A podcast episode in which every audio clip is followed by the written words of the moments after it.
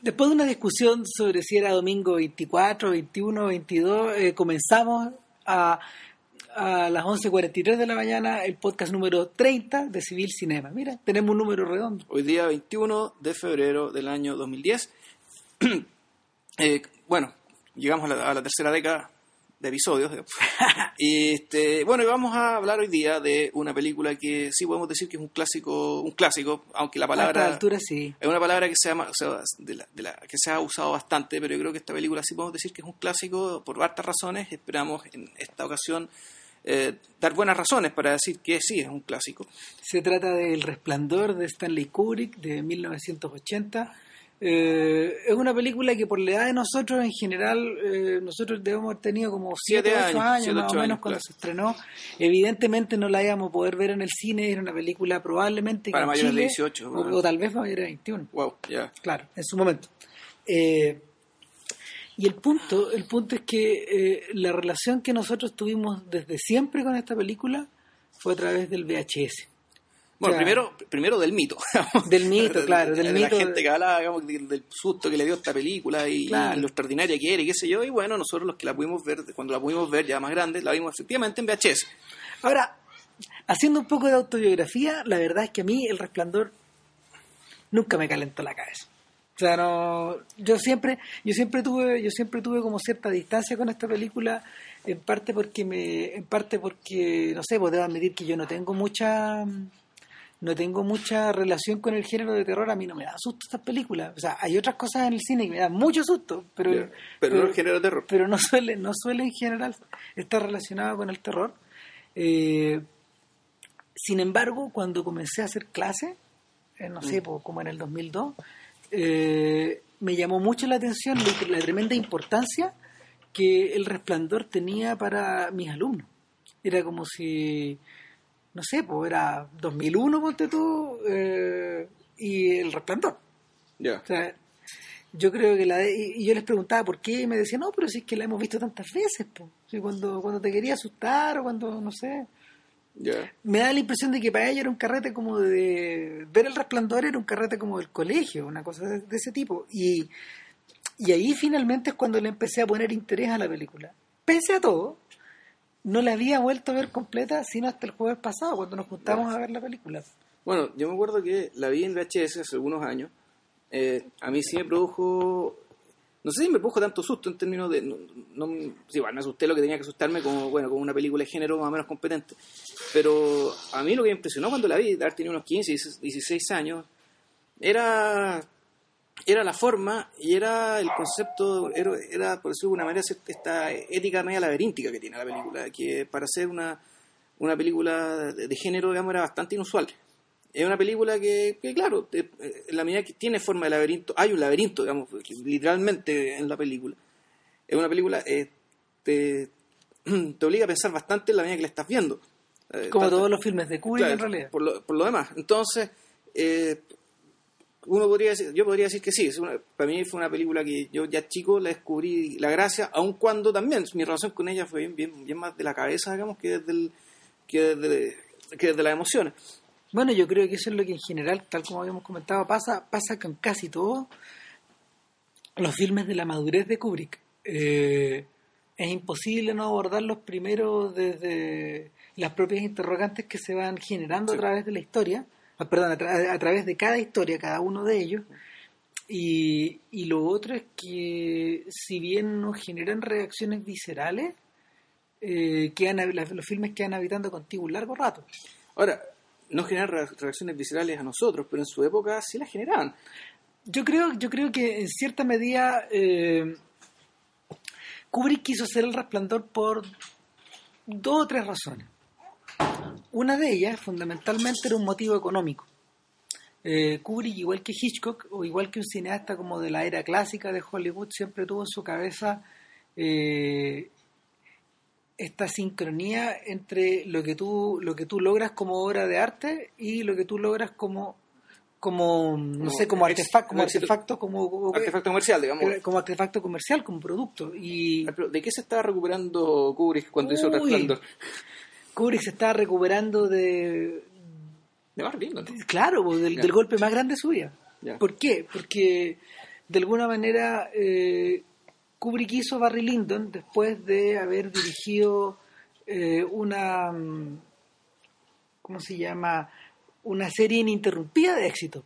Desde The Killing hasta La Naranja Mecánica, a Kubrick le había ido bien con todo. Pasando por 2001, por cosas tan extrañas, digamos. Y... Por Lolita, por, por Doctor Strangelove, todas esas películas habían tenido éxito.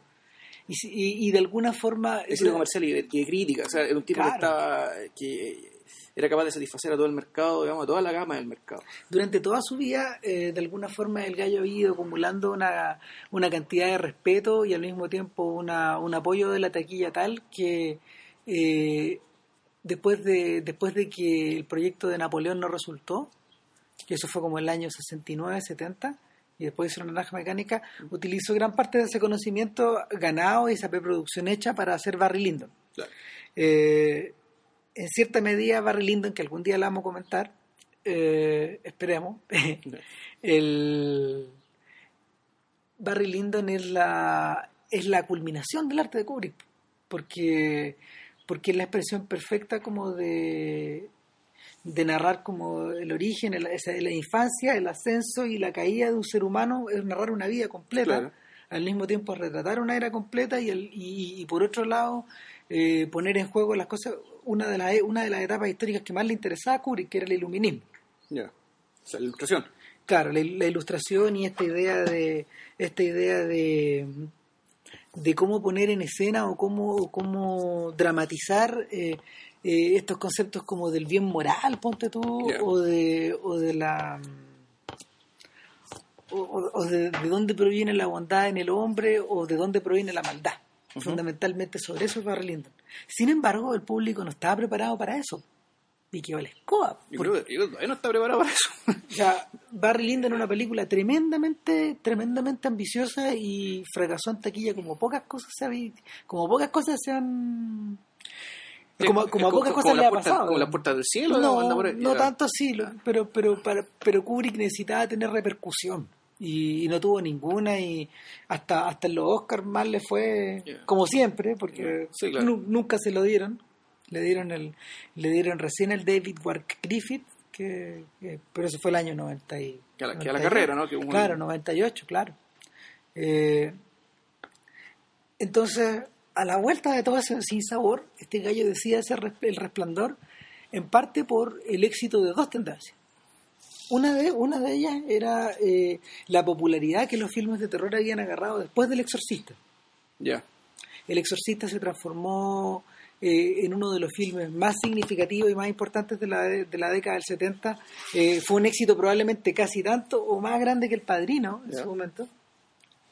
Y, el, y bueno, por un lado estaba la idea de hacer un nuevo exorcista, pero por otro lado, por otro lado, está algo yo, que yo creo que a Kubrick no se le escapó y que, y que en realidad, fíjate que pocas veces yo lo he visto relacionado con el resplandor, y es la, es la pega de los italianos de, en el género del terror. La pega del guialo. El guialo, eh, el guialo es en el fondo el género, de, el género del terror hecho por italiano. Ya que Darío Argento, esas cosas. Claro. Eh, pero antes, antes, Mario Bava incluso. Mario Bava, gente que después se dedicó a la pornografía, como Joe D'Amato. Hay un montón de personas ligadas como el guialo. Y el guialo combina tanto elementos del terror como del dramatismo extremo, de la ópera, de la puesta en escena, del color, de mm, la música, es súper importante, o sea, la obra maestra, la obra, entre las obras maestras, eh, ponte tú, de, esa tendencia se encuentra Suspiria, que es un filme enorme, enorme, impresionante, es como, no sé, la catedral gótica de, la catedral gótica del diablo.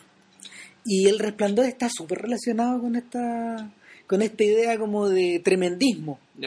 Con esta ah. idea casi barroca del tremendismo. Bueno, yo cuando vi el resplandor el otro día también me acordé inmediatamente de un elemento que cuando, cuando la vi más joven no me había dado cuenta, que era el, el componente privado, personal, dramático, digamos, que estaba por debajo de, de lo que termina siendo una experiencia terrorífica. Claro. Ahí me acordé, por ejemplo, de, de unas películas fundamentales también, de cierta subcorriente del género del terror, que es la, la masacre de Texas Claro. El, el loco de la motosierra que lo tradujeron. En la versión gringa de estas cosas de Argento. Y que era, esa película, claro, fue la primera de antes de los Freddy, antes de los Jason, digamos, de- donde, donde, donde uno- lo que uno ve es que el terror es una especie, es un castigo, es un, un castigo hacia la juventud eh, sexualmente liberada. Entonces, eh, eso, eso es ese género de terror. O sea, son jóvenes que lo pasan muy bien, digamos, tienen una vida sexual activa y resulta que alguien considera que no merecen esa vida y los mata, los empieza a matar.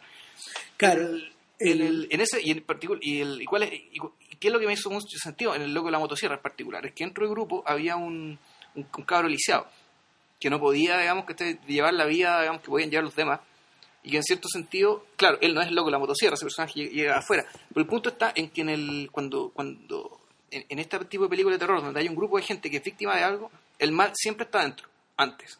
O sea si ellos son víctimas de un asesino en serie qué sé yo es porque dentro de ese grupo previamente ya hay una relación viciada, digamos, que en cierto sentido explota por la aparición de este tipo de personajes.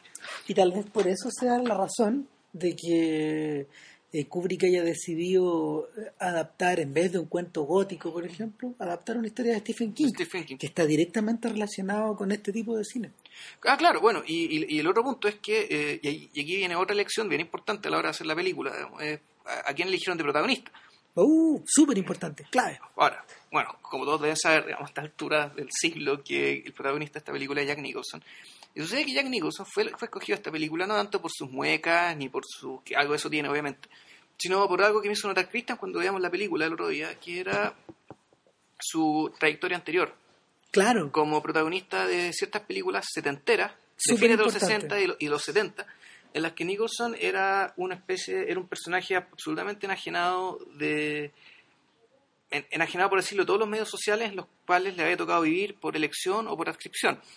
Hay una película bien importante de él que se llama Five Easy Pieces, que es Mi vida es mi vida, creo que lo tradujeron en- vida, en español, sí, claro. de Bob Raffleson, donde Jack Nicholson es un tipo burgués, digamos, de familia acomodada, donde su, su fa- su familia son to- tocan piano, qué sé yo, digamos, gente muy relacionada con la alta cultura.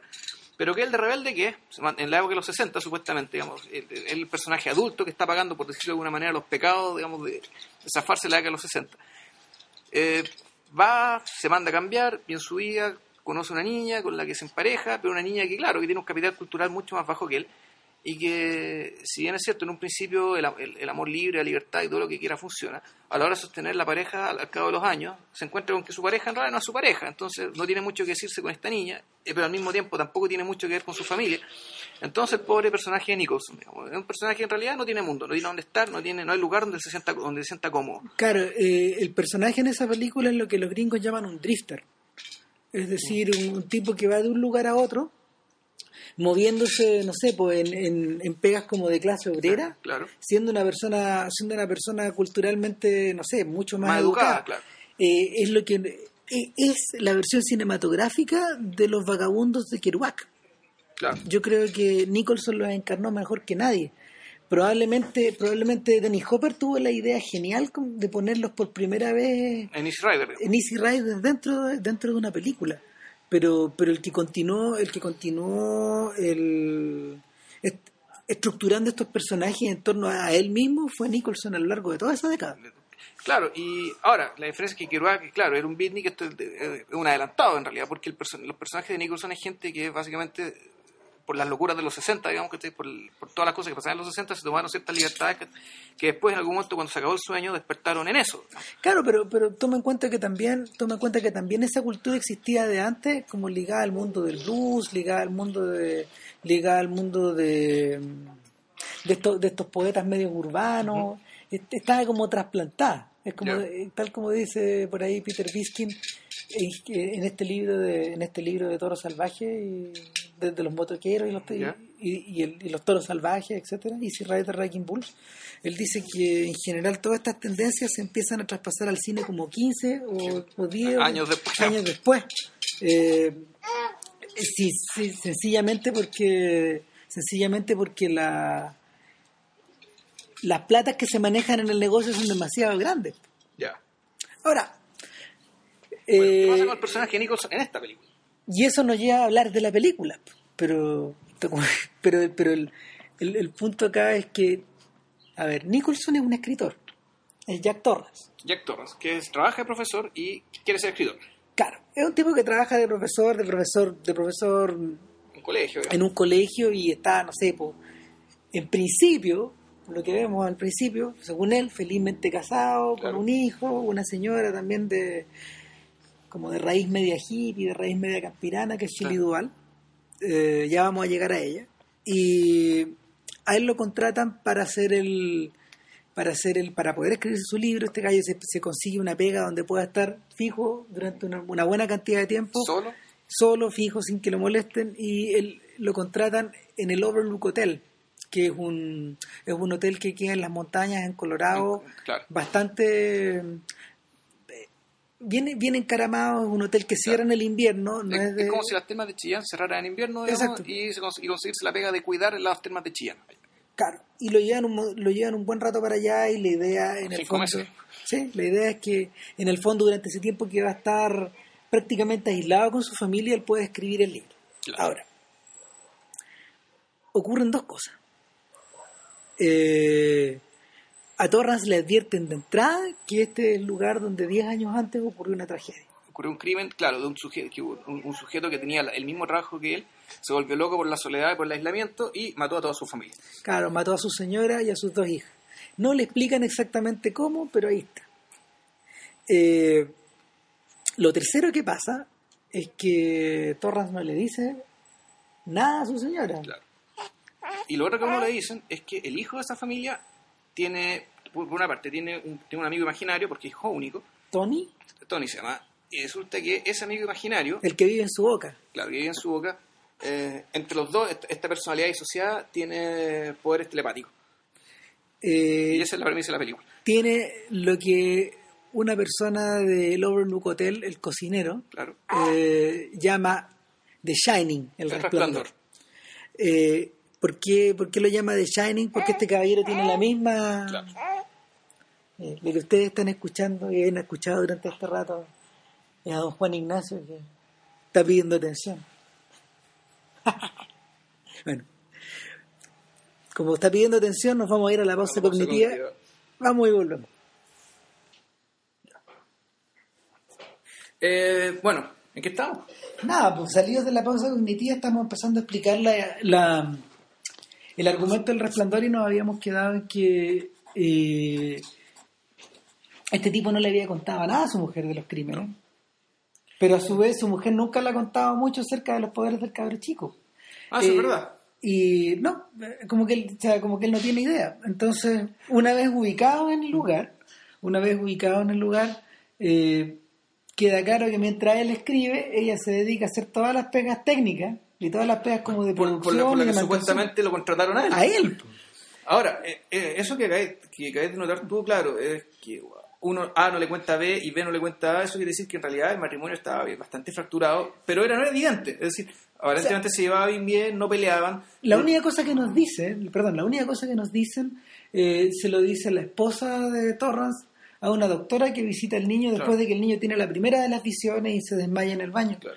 Y es que tiempo atrás, eh, un par de años atrás o tres años atrás, Torrance eh, le pegó al niño y prácticamente le fracturó el brazo. Le, le luxó el hombro, Claro. lo agarró muy fuertemente y Eh, en un momento en un momento en que el niño aparentemente lo estaba según él molestando o, o tra- o buscándole atención mientras él corregía unas pruebas pero y hay que decirle que Torres además venía medio puesto, digamos, con alcohol y desde entonces no volvió a tomar nunca más. bueno y ese es el punto Ah, y cuando cuando yo vi el resplandor cuando chico en ningún momento en ningún momento se me se me pasó por la cabeza que tan encima está una tan encima hay una historia como de la está la disolución de un matrimonio la disolución progresiva de un matrimonio eh, está el problema del alcoholismo de este Claro. sujeto y está el problema del maltrato infantil hasta eh, o, o de la distancia Sí. que el padre tiene con el hijo Claro, a ver, lo- o de la competencia no sé para mí todo parte y el origen del mal acá es- tiene que ver básicamente con la, volvemos, la fractura del matrimonio, pero una fractura que, claro, no, no, no, en principio no es violenta, eh, no está medida por peleas constantes, sino porque el tipo básicamente está resignado. Este, básicamente sabe que está casado con quien no debió casarse, en ningún momento le muestra el más mínimo respeto a, su esposa. Y la elección de la actriz para esta película es deliberada para que efectivamente nosotros tampoco le tengamos mucho respeto. Es decir, ella hace toda la pega, todo lo que se quiera, pero no tiene muchas luces, no es muy atinada, eh, es, es media histérica, parece media frágil de mente. Eh, eh, Chile Duval, que es la actriz que, que encarna a la, a la esposa del protagonista, eh, tal, como, tal como Nicholson fue elegida por Kubrick sobre la base de las pegas que había hecho en los 70 y eh, las más importantes las había hecho con Robert Altman. Entonces Altman la caracterizaba, la caracterizó en general de dos formas.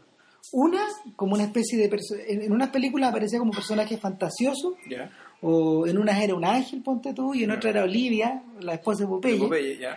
Pero la otra, la otra variante eh, en la que utilizó a Duval era, era en la variante redneck. Claro. En esta niña media flacuchenta, como que viene en las montañas, que es media pava, que, que en el fondo trata de abrirse paso en el mundo, pero que finalmente termina dañada por sus propias debilidades, Claro. más que por las del resto.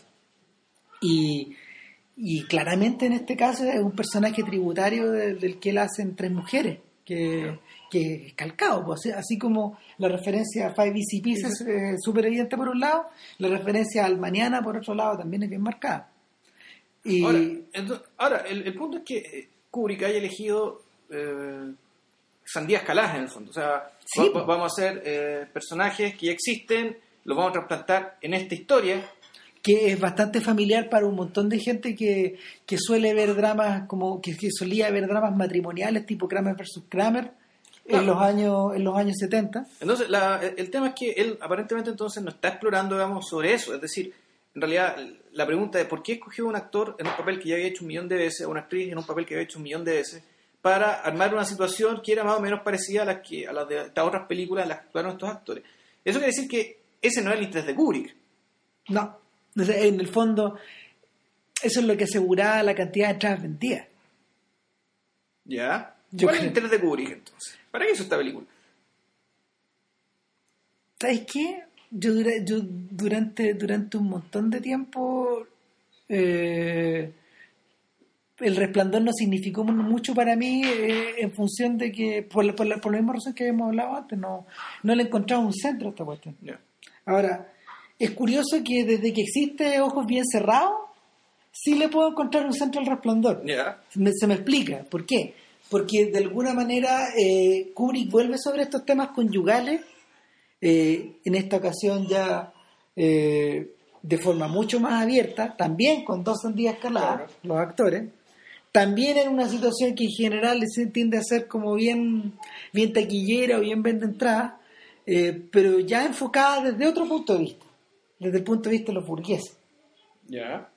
Eh, ojos bien cerrados de alguna manera es como la mirada a la disolución o a, la, o a los peligros que se echan un matrimonio, pero mirada desde otro, desde otro punto, desde otro extremo, desde un extremo que probablemente esté mucho más cercano al, al Kubrick eh, biográfico, al, al tipo de, al tipo de gente con la que se juntaba Kubrick, al tipo Ah. de, al tipo de mundo en el que él habitaba o en el que él solía habitar. Y y yo siento que estas películas se miran como en un espejo.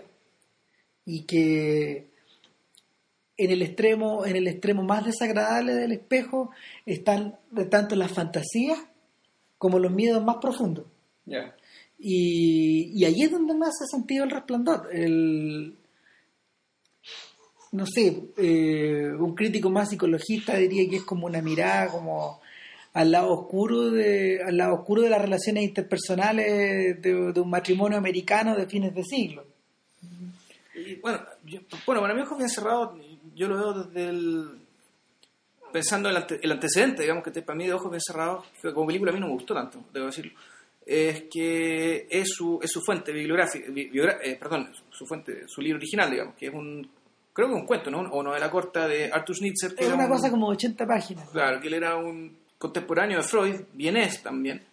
Eh, también, bueno, su- surgió de un medio intelectual, culto, pero que al igual que Freud, digamos, es de esta gente que a larga estaba sospechando qué es lo que hay debajo, qué es lo que hay detrás de- de- del orden. O sea, tanto de- del orden político, parte del orden político austriaco, digamos que es un orden bastante precario, digamos, pese a lo mucho que duró en aquel entonces, eh, y también, bueno, que es también detrás del orden privado, que es detrás de la familia monógama, que es detrás de esta institución sagrada, digamos, que se pasa a la sociedad, que es la familia. Y, ojos bien cerrados, uno podría decir que en realidad es, es la historia, y la familia, es la historia, la familia como la conocemos, es una estructura de, eh, de autonegación, de abnegación, porque en realidad las tentaciones, digamos, para, sobre todo para eh, vivir la sexualidad que hay, en el, que hay en el entorno son sumamente grandes y particularmente ahora, digamos, y por eso es que el- Kubrick, que Kubrick haya hecho este, este, el Ojos bien cerrados, aumentando en el presente, me hace completo sentido en la medida que estamos en una sociedad mucho más erotizada que, que la Viena, digamos, del siglo XIX. El, eh, Christian Kubrick, que siempre fue una enemiga de hacer la película, la esposa de Kubrick, la pintora, eh, ella decía que en realidad lo que más le llamaba la atención del, del interés desaforado de Kubrick por hacer este filme como durante 20 años seguidos más o menos. Aquí, digamos que ropa tendida así que la esposa habla así, bueno. Claro, claro, o sea, había cosas que en realidad a ella no, no- ella encontraba que el libro era desagradable, tal cual. Eh, pero, pero en algún momento ella dice por ahí, en algunas de estas entrevistas de los extras de los DVD o por algún otro lado, ella dice que la idea, las ideas de Kubrick en torno al matrimonio, eh, y en torno como a la convivencia y en torno al, al estar al lado del otro, para él no habían cambiado, o sea, según él, él encontraba que no habían cambiado mucho desde que Schnitzler, eh, desde que Schnitzler escribió el libro y desde que, desde que se, se sentaron las bases de este matrimonio burgués Claro. moderno por allá por el 1880 más o menos. Puede ser. Por ahí, por el 1880, 1890, de por ahí existe esta forma como actual. Claro, ojo que claro, con el cambio de que en algún momento del siglo eh, la mujer y el hombre empezó, eh, la mujer empezó a tener los mismos derechos que el hombre, aunque en 1880 no era, no era el caso, ni siquiera votaban. Claro, pero te das cuenta que en el libro no está, perdón, en la película no está, eh, en un ojo bien cerrado, no está eso como un objeto dado. Mm. El, el personaje de ella vive en un mundo mucho más, Más, La- más guarecido, digamos. más guarecido, más onírico, más, más aludido. No, él no es- mostrado como el, de él. Claro, de hecho, en términos estrictos, ella es un personaje secundario en la, Sí. historia, en la historia. Exacto. De alguna forma, piensa en el resplandor, en el Sí. resplandor es exactamente igual. Sí, sí. Ella también, ella también eh, vive como en una atmósfera en la cual nosotros no entramos directamente. Ella está como, ella está como atacada como por el lado. El- las tres cuartas partes de la película transcurren eh, concentradas en él. En el, sí. Eh, y para volver a eso, eh, una de las cosas que más llama la atención del resplandor, eh, y, es por, y es la misma razón por la cual yo muchas veces me siento distanciado de la película en términos como del género, del terror y del susto y todas las cosas que uno siente dentro del cine, o mientras va viendo una película, es que es esta sensación como fatídica que la rodea, o, o- esta sensación como de algo final. Eh, cuando uno ve cuando uno ve una película de terror uno siempre tiene la sensación o la historia te, la, la historia te lleva de tal manera que eh, siempre existe una puerta de salida para que los buenos o las víctimas se arranquen y puedan alargar la historia un poco más. Eh, el que cerró el que, el, el que cerró por primera vez eh, esa puerta y la y la dejó o, o- mejor dicho el que puso primera por primera vez esa puerta al borde del vacío en el cine moderno fue Hitchcock cuando hizo Los pájaros o sea es una película que le ofrece una salida a los personajes al final pero es una salida mediada porque Es una concesión hecha por los pájaros. Claro, o nadie sabe, nadie sabe si es una concesión final o es una tregua pactada Claro. por, un, por un tiempo, previo a la dominación final. Claro. Eso, no sé, po, eh, dio pie para que las futuras películas de los, de los ovnis que te atacan, o de las tarántulas gigantes, o de los ratones, o de los ratones de tres metros, no sé. O los tomates. digamos. Claro, o el cocodrilo que se cae en el- por, el- por la taza del baño, digamos, todas esas cosas eh, te dan como permiso para que te salves. Claro.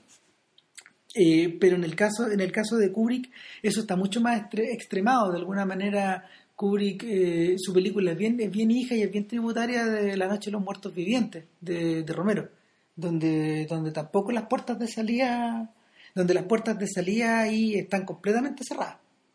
El, al final de lo mismo si te salváis. Hmm.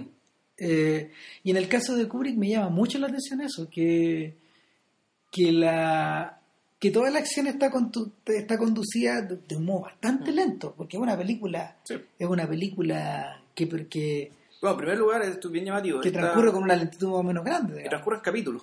Sí, El- está, estos son como capítulos de un libro, en realidad. uno en la entrevista, o el- un mes después. un mes después, después eh, martes, miércoles, jueves, ocho, Domi- Domingo. 8 de la siguiente. mañana, 11 de la, 11 de la, 11 de la mañana, 4 de la tarde, por ahí. Eh, viendo la historia llegamos como a la conclusión de que este tipo se vuelve loco como una, una, un mes y una semana y media Exacto. después de llegar. Al cabo de cinco semanas, digamos, el hombre, el hombre revienta. Claro, A ver, yo lo que vi, a- a- al menos a mí lo que me llama la atención y yo creo por lo que el resplandor realmente va a ser recordar, eh, uno es por el tema del espacio y por el hotel, o sea, es decir, el, el- el nivel de protagonismo que tiene el lugar físico que escogió para filmar.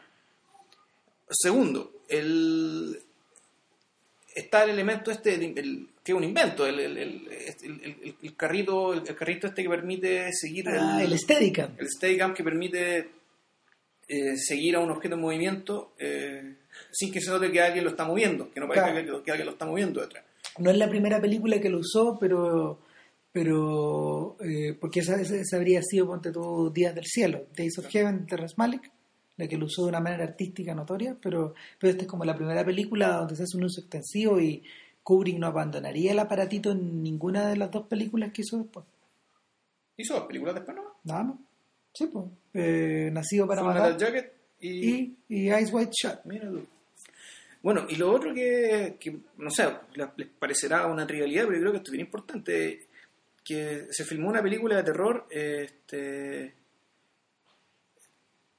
a la luz del día, por decirlo de alguna manera, completamente iluminada, es decir, el, Oh, qué buen punto, sí. es una... Hubo otras antes, digamos, pero esta es particularmente eh, virtuosa en el sentido de que un espacio iluminado, es un lugar, puede ser un lugar terrorífico. Claro, lo que pasa es que las películas de terror que habían sido filmadas a la luz del día solían ser por pura pobreza, como, Claro. como ocurría con, Con con- el loco de la motosierra, digamos. o, o con la película de Romero o con las primeras películas de Wes Craven. No había plata en el fondo como para no había plata como para recurrir a equipos para poder filmar bien, bien, bien de noche. Bien de noche, bien en la oscuridad, bien en lugares tenebrosos, qué sé yo. Sin embargo, sin embargo, un par de años antes, ponte tú, eh, Romero, o sea, que, que no, que no, que, o sea, que no, no le demos tanto crédito a Kubrick tampoco. Romero había hecho una cosa más increíble todavía, que era, que era filmar En un mall. una película, una película de terror dentro de un mall. Y, Eh, bueno, es que había zombies. Claro, pero, pero eso sí, pero eso sí es tremendo de increíble. Bueno, el y el y lo- el otro detalle, el otro detalle que yo creo que por el que va a ser recordado el resplandor, eh, O sea, ya recordaba. ¿eh? o sea, pero, pero, pero mucho más lejos en el futuro. eh,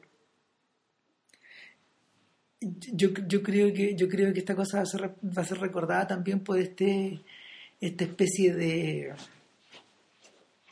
no sé creepiness ese, ese- ese es como el adjetivo que usan los gringos esta, esta, esta especie de de cosa media extraña media visceral que, que no tiene no tiene mayor relación con los poderes del cabro chico. Eso es lo que más me llama la atención de esta película. En esta película, eh, al revés de lo que ocurre en muchas adaptaciones de, de, de Stephen King, eh, el poder de lo desconocido no está dado por circunstancias ci- circunstancias demasiado extraordinarias. Eh, hay dos maneras de mirar el resplandor. Por un lado, eh, desde el lado de estos poderes como extraterrenos que tiene el cabro chico y que aparentemente tiene el hotel como espacio, Claro, lo que pasa es que el hotel, ahí te lo dicen, fue un cementerio indio. claro. Eh, Y que por tanto, claro, entonces el- la, la película en su punto culminante, y aquí vol- volvemos a.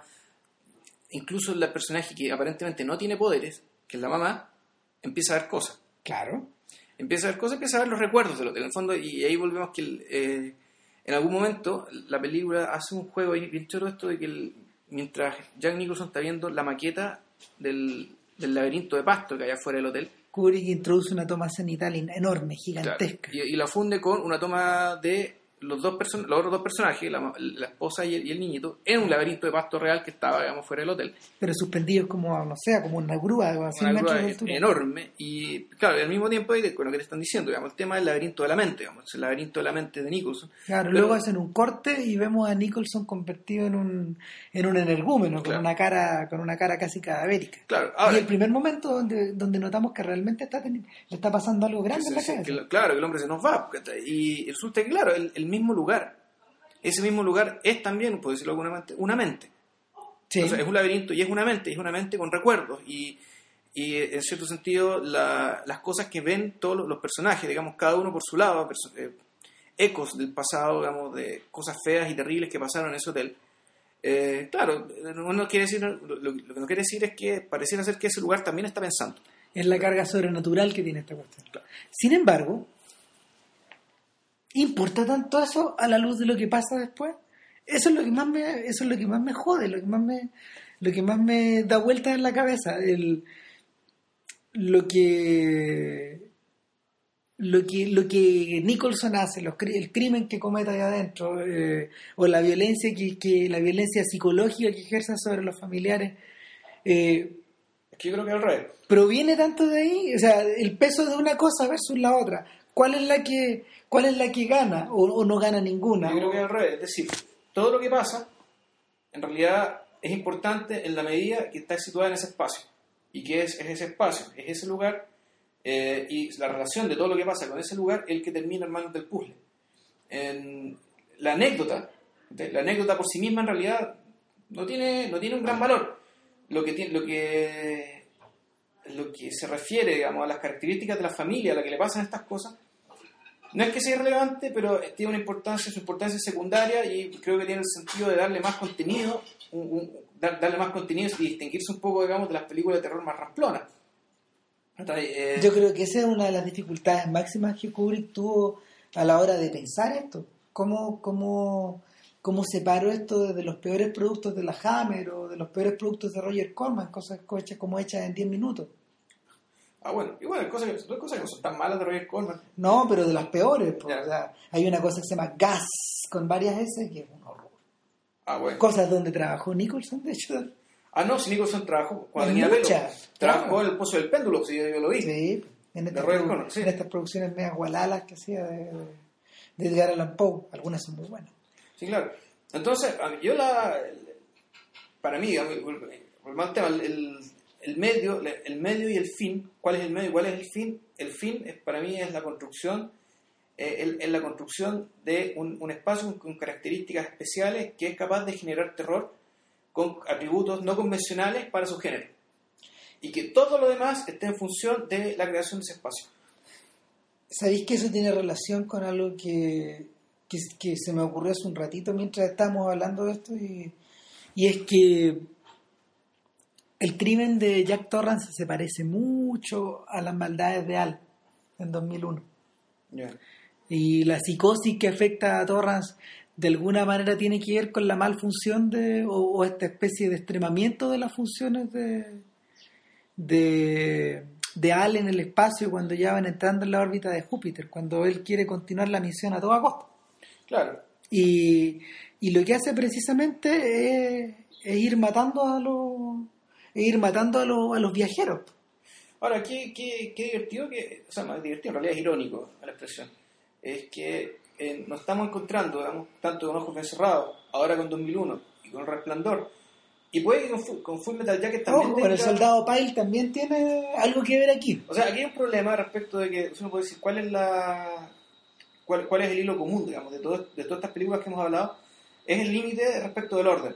Es decir, en qué medida la imposición de un orden y la mantención de un orden es realmente sostenible en el tiempo eh, hasta el momento en que el encargado de ese orden simplemente no puede, no es capaz de sostenerlo.